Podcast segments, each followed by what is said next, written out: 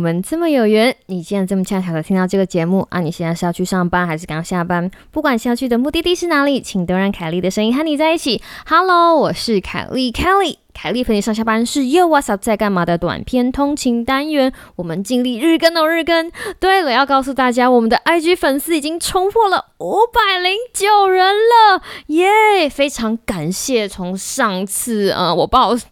数字以来到现在，继续追踪我们的新听众朋友，谢谢你们加入我们。那喜欢这个单元的话呢，请千万订阅我们的频道，还有请帮忙把海丽陪你上下班推荐给你的一个朋友，一个朋友就好喽。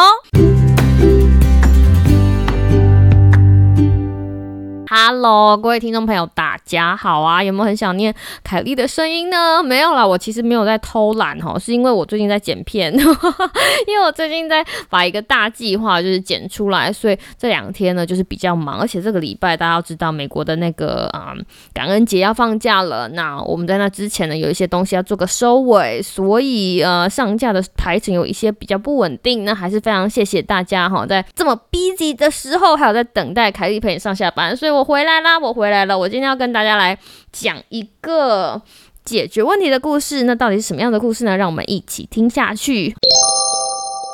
事情是这个样子的哈。既然这个要放假了嘛，那我那天就在看我家里还需要一些什么东西，必须要出去采买。然后我发现，天哪！我的冰箱里怎么可以没有这个？就是我家没有洋葱了。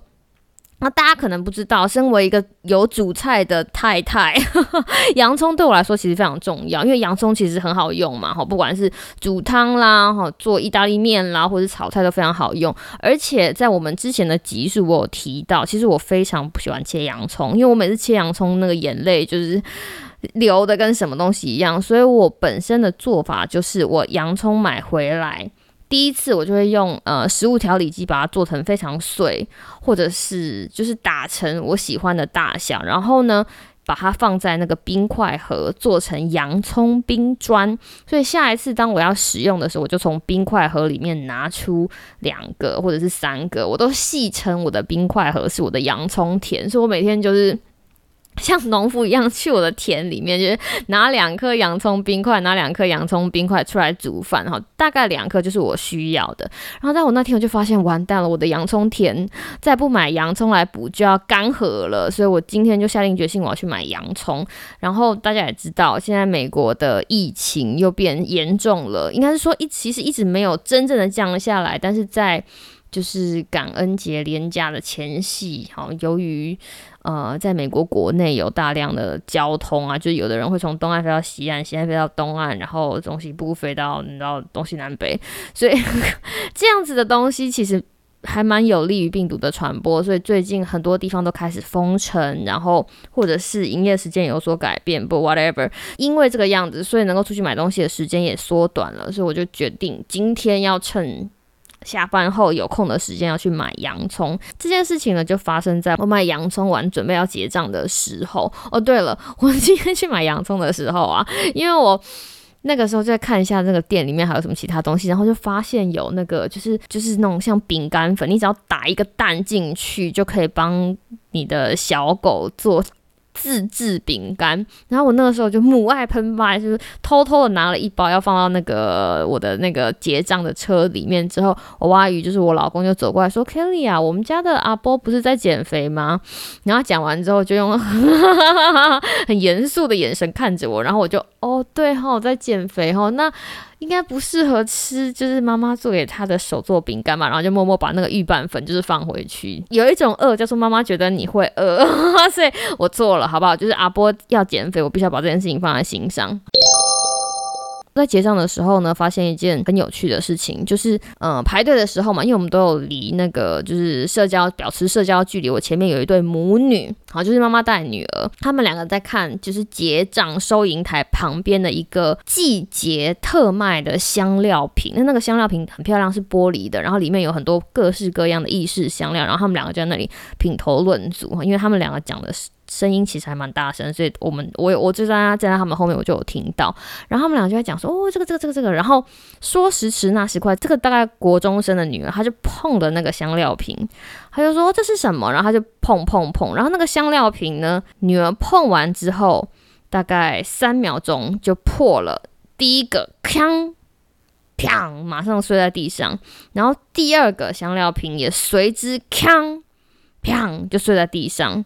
所以这件事情就发生了。接下来的五秒钟，那间店的店员就来。那因为这间店要先告诉大家，我去的这一间店呢，是以呃这个店员非常非常友善著称，所以我当下就知道店员一定会跟他们说 “It's OK”。这件事情是百分之百确定的，这件事情大家都知道，所以这件事情毋庸置疑。但是我那个时候就觉得很好奇嘛，我就在想想看，说这件事情到底会怎么收尾。这妈妈第一第一件事情她道歉了，她妈这个妈妈说真的很不好意思，那个我们愿意出这两罐香料的费用。然后店员说没关系没关系，你们没有受伤就好。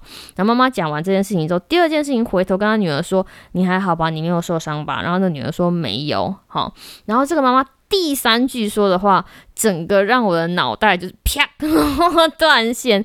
他跟这个女儿说：“你看，这个香料酱放好，这个香料酱放本身放的就不对。他们两个其实站的比较右边，他还特地绕到左边，就是比较靠近，就是我可以看到另外一边。他说：‘你看这里也歪歪，这个东西要掉下来是迟早的事情，是这个香料堆叠的方法错误，不是你的错。’然后他讲完之后，他就往前了，他就去完成他的结账。”哇！我听到当下就闪在那里。今天哈，第一件事情我要跟大家讲的事情是，你会说为什么美国人这么爱推卸责任？Well，这个东西我不能，我不敢说是不是百分之一百。就像我今天问你，你可不可以告诉我说台湾人的心态是什么？你也没办法说出来这件事情一样。但是根据我教过的大学生哈，或者是我交手过的某些美国人，就是推卸责任其实并不是一件很不寻常的事情。应该说，这种人到处都有，所以这世界上有会推卸责任的台湾人，也会有会推卸责任的美国人。那只是今天刚刚好，我碰到的是一个会推卸责任的美国人。这个妈妈把这个罐子会掉下来的这个责任呢，推卸到因为店员没有把它放好，因为它堆成这个样子一定会掉，好，所以他想要让他女儿知道说，哦，这不是你的错啦，这只是一个，你知道，这只是一个误会。那我觉得这个事情。好或者是不好，我想要先 hold 住。在这之前呢，我想要先跟大家分享一个我非常非常喜欢的童话故事。熟悉我的旧听众哈，或者是新听众，就要告诉你，我其实非常喜欢从童话故事里面，或者是我喜欢的故事里面得到一些然后人生的启发，或者是一些有趣的想法。我想这可能是因为跟卫教工作有关，因为我们需要用一些例子或者是一些。故事把我们想要说的话传递给别人，所以想当然而当别人用故事传递一个概念给我们的时候，我也会把它记在心里。那我今天要跟大家分享的故事呢，是三个王子争王位的故事。那我忘记我在哪里听到这个故事，只是这个故事跟着我很久很久了，所以在这里就是跟大家分享。那话说哈，有一天这个国王呢跟王后呢哈在。冬天的时候，率领三个王子们哈出去，然后打猎或者是然后干嘛？Family trip，合家旅游，咔哒咔哒咔，然后骑骑马出去，咔哒咔哒咔哒。那个没时间后置，我们就用声音后置一下。结果突然大风雪来，然后他们一家人就选择在某个地方扎营。眼看雪越下越大，非常的冷。这个国王呢就说了：“那个啊，我跟你母后在这里等，哈，你们三个就出出去找柴火吧。找到越多柴火的人，哈，把这个问题解决的最好的人，我当下就在今天，我就要来决定谁将要继承我的王位。那大皇子、二皇子跟小王子听到这个消息之后，就冲出去，啊，就冲出去开始准。”准备寻找这个烧火的木材，然后没一会呢，二皇子先冲回来了。他是右手扛了一捆木材，左手扛了一捆木材。他用右手那捆木材呢，很快速的点火之后，哎，就跑去旁边做另外一半的事情了。皇帝没有搞清楚他做什么，他就跟那个皇后说：“不知道我们家二儿子在就是葫芦里卖的是什么药哈？不过我们看看。”大概又过了好一段，大皇子回来了，他手上呢带了一大捆的木材，都是干的木材哈，他就把这个干的木材放在他弟弟旁的干木材旁边哈，然后继续烧。这一家人哈就暂时可以获得了一点温暖，然后他们又等了好久好久好久好久之后，这个小皇子就回来了。小皇子非常挫折，他就说：“我找不到干的木材，我只有湿木材。”然后这个时候呢。二皇子就突然出现说：“哦，没关系，没关系，来，你把你的石木材放在这边。”原来这个二皇子呢，在出发前他就发现，因为天气非常的不好，所以他知道他不可能百分之一百找到干的木材。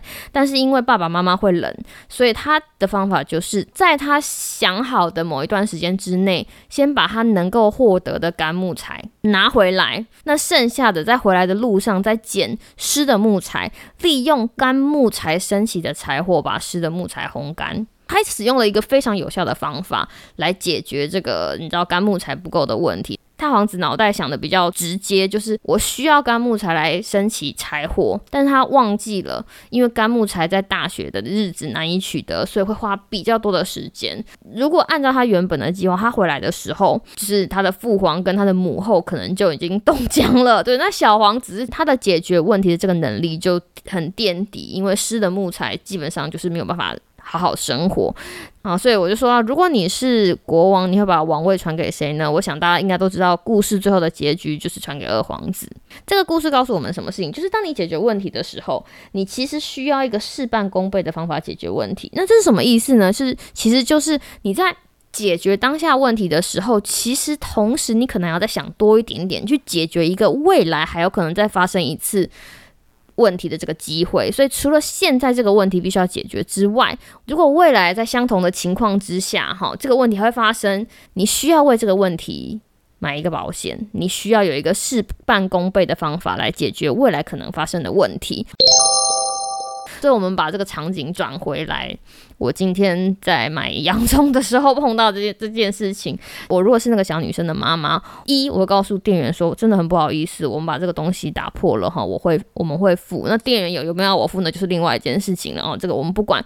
那第二件事情，我会跟我们家的女儿讲说哈，你碰到这个就是你不对，你下次要摸东西的时候，你必须要确定这个东西你不会碰到，要不然你碰到我们就要负责任。这是第二件事情。第三件事情，我不会把这个事情怪罪在呃玻璃罐的香料排列。不好，因为其实如果它排列不好，我女儿不去碰，它怎么会掉下来？你说是不是呢？但是如果我发现这个玻璃排列的不好，我因为这个店员很很友善的过来要处理这个问题，我可能会跟店员讲说，那个为了避免这个东西发生，我们要不要跟你一起来把这个东西重排？因为玻璃罐的香料掉下来这个。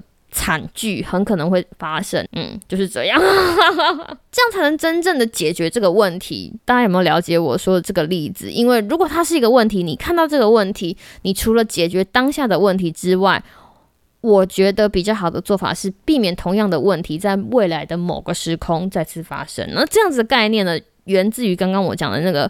故事，你可能讲说，哎呀，这凯莉这小事情，no no no，其实这样子的概念还可以被平行使用在很多地方。举例来说，如果你的工作是工程师，如果你需要写 code，如果你发现你手上这个 code 以后会被执行很类似的功能的时候，那你可能不会每一次要做到用到这个功能的时候，你就重写一次 code，你可能会想要把它写成 macro，或者是聚集，或者是你知道写成 function library，就是可以重复使用。如果你的工作会需要，常常会需需要某一个很相似的东西，你可能就把它做成模板，你可能下次用套用这个模板，这样就可以节省你的时间。甚至你每天有一些事情都必须要做，然后你每天就把该做这件事情，把它跟你的时刻课表完美结合，变成了一个管理计划、时间管理，或是你的任务管理，或者是你的目标管理，也可以帮助你解决哈你时间没有办法好好。运用的这个问题，那这个东西就是什么东西的奥义呢？这个东西其实就是时间管理的奥义。大家有没有想过，为什么时间管理永远都是压力管理的第一章？因为当你好好的管理时间，当你用一个有效的方法来解决你未来可能发生的第二个或者是第三个的问题，你管理的时间之后，你。就在某种程程度上管理的压力，然后让你的日子、让你的生活会承受到的压力就不会这么多哈。所以这些东西其实都是息息相关的，有没有？有没有感到一点啊？原来这是今天的富佛寿啊！一点凯莉生活上的经验哈，跟我喜欢的故事跟大家分享，希望大家也可以从这个故事得到一点小小的启发，那就太好了。